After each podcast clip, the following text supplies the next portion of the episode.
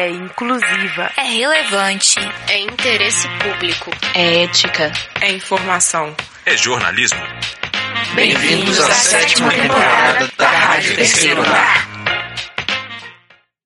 A pandemia da Covid-19 trouxe mudanças para a rotina de muitas pessoas. Nesse contexto, as famílias conseguem de alguma forma criar uma rotina em comum. Mas como isso é possível em uma república onde as rotinas são bastante diferentes e independentes? Para conhecer as mudanças ocorridas nesse tipo de moradia, hoje eu vou conversar com Davi, morador da República Praia Grande. Olá, Davi, tudo bom? E Macaulay, tudo bom? Davi, é, como que é a sua rotina hoje? Você trabalha, estuda? É, eu estou fazendo atualmente mestrado em Engenharia Metalúrgica aqui na UFMG. É dedicação exclusiva. Ah, sim. É, e como que era a rotina lá da, da República onde você mora antes da quarentena? Então, é, moram eu e mais duas pessoas, né? Na verdade, mais três. É, uma é estudante de Geografia aqui da UFMG e o outro é formado, já trabalha, e um outro faz estágio e faz engenharia de controle e automação. Então, é, cada um saía assim logo de manhã para suas tarefas, é, ia para o trabalho, ia para a faculdade, ou ia para o estágio. E era mais ou menos isso. E como que foi para conciliar todas essas rotinas? É diferente, igual você falou, tem uma pessoa que só trabalha, tem pessoas que estudam e trabalham, você é dedicação exclusiva para o mestrado. Como que foi adaptar todas essas rotinas no começo da pandemia, no começo do isolamento social? É, foi meio complicado, né? Porque ninguém sabia direito o que tinha que fazer, era todo mundo ficar isolado mesmo, então até a adequação da minha faculdade parou sem nenhuma informação, então assim, eu ficava mais em casa esperando algum feedback da universidade. Já o pessoal que mora comigo também eles começaram a fazer o trabalho em casa, então tinha muitas reuniões que eles faziam por Skype, pelo Teams, e aí a gente foi, foi adaptando a, o nosso dia a dia. Entendi. Então todo mundo adotou ou estudar só em casa ou, ou home office? Não teve ninguém que precisou continuar indo para o escritório? Não, os trabalhos do, do pessoal aqui eles conseguiram adaptar fácil para o home office. Entendi. E teve algum, algum tipo de conflito, algum desentendimento entre os moradores nesse meio tempo?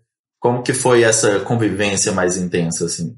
Não, até que a gente aqui, a gente tem uma boa relação, assim, não, não é de ter muito conflito, mas por a gente estar 24 horas em casa, né, é, a questão de limpeza, assim, de a gente estar tá prestando mais atenção em casa, a gente está ficando o dia inteiro na, na casa, né, então, questão de limpeza, às vezes pega um pouco mais, uma coisa que a gente deixava mais jogado. A gente vai reparando mais quando está 100% em casa e eu acho que talvez isso pega mais assim, mas para conversar, para melhorar. Entendi. É, e teve, teve algum impacto emocional que você sentiu ou que você percebeu com alguns dos seus colegas que moram com você? Não, assim, no começo foi mais tranquilo, mas à medida que vai passando o tempo, assim, você encontrar só aquelas pessoas, as mesmas pessoas, assim, dá para reparar um pouco que às vezes uma pessoa ficava mais calada ou a outra ficava mais no quarto durante um tempo. Então a gente percebia mais ou menos que às vezes não estava muito afim de conversar, ficava mais no quarto e a gente ia, ia convivendo, assim. Entendi. E você não é de Belo Horizonte, você mora onde? De onde que é a sua cidade? É Mariana. Mariana, Minas Gerais, né? Interior de Minas Gerais. Isso. É, e como que foi adaptar o isolamento social a essa distância e cuidado com os familiares e até mesmo ao fazer viagens para visitar a família? Como que foram esses cuidados e essas visitas à família Mariana? Então é, é até complicado também, porque igual é, é, tem o meu pai que é do grupo de risco, meu avô mora com a gente também, então é sempre uma, uma preocupação maior que a gente tem e é um pouco complicado porque como na casa que vivia eu e mais outras pessoas que, querendo ou não, é, mesmo trabalhando em casa, às vezes tinha alguns outros afazeres que tinham que sair, e no começo da pandemia, como ninguém tinha muita informação, é, eu fiquei um bom tempo ficando aqui em Belo Horizonte para evitar qualquer coisa, né? E me programando mais para viajar, para encontrar com eles lá, fazia um, um isolamento mais sério. E também em relação à viagem, eu coordenei com meu pai lá e ele veio me buscar, como uma cidade perto. Então ele mesmo veio me buscar para evitar esse tanto de pegar carona ou ônibus e aumentar a chance de infecção. Ah, entendi. E com esses cuidados todos que você falou que vocês estão tendo, teve alguém é, do seu, da sua família ou do seu ciclo de convivência que foi diagnosticado com, com a doença, com o Covid? Não, que eu, que eu me lembre assim, não, não teve ninguém assim. Teve amigos de amigos meus, né? Mas assim, no meu círculo direto não teve ninguém. É, então foi, foi mais tranquilo levar esse tempo até agora, né? Isso. É, depois de algum tempo, como que tá a rotina da casa? Como que tá a convivência com as pessoas? Vocês relaxaram a, a, as restrições ou continua tudo igual? Como que tá sendo agora, depois de algum tempo nesse, nesse isolamento? Então, é, uma coisa que a gente começou a fazer bastante foi cozinhar em casa, né? Então a gente começou a fazer almoço, assim, chega umas 11 horas, junto eu e o cara que mora comigo, a gente já começa a fazer o almoço.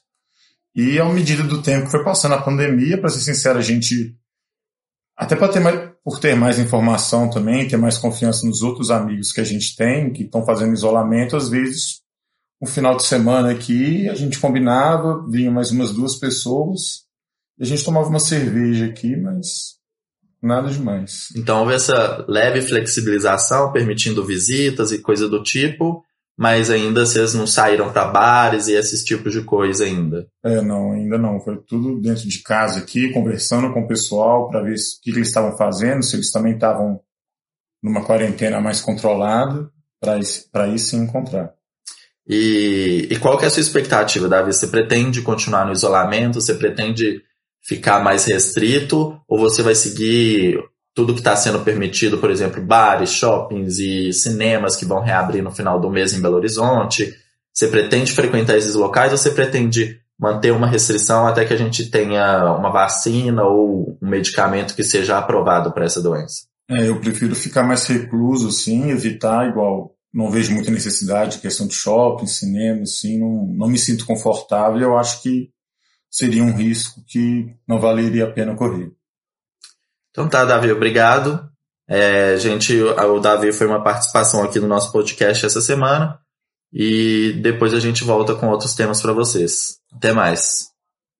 Obrigado a vocês aí. Você ouviu uma produção da sétima temporada da Rádio Terceiro Andar. Para ouvir esse e outros programas, acesse o site Rádio Terceiro Andar, ufmg.wordpress.com. Acompanhe a Rádio Terceiro Andar no Facebook e no Instagram. Projeto de ensino, pesquisa e extensão vinculado à disciplina de rádio jornalismo e mídias digitais. Departamento de Comunicação Social da UFMG. Trabalhos técnicos, Frederico Pessoa. Estagiário docente, Matheus Salvino. Coordenação geral, professora Sônia Pessoa.